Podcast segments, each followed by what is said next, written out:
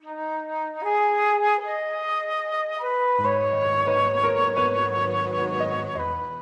家好，我是头边边。今天呢，我来给大家讲一个成语故事，叫做“图穷匕见”。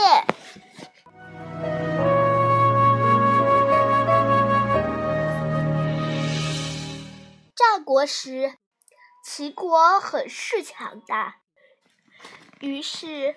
燕国人就派了一个叫荆轲的人去刺杀秦王。荆轲把小刀藏在献给秦王的地图卷轴里。秦王专注地听荆轲讲解地图，但卷轴完全打开后，竟然出现了小刀。荆轲借线图来刺杀秦王的目的暴露了出来。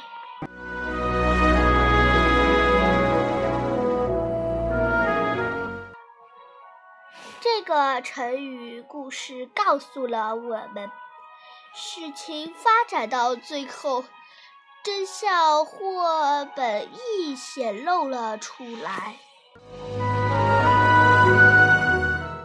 小朋友们，今天你学到了什么呢？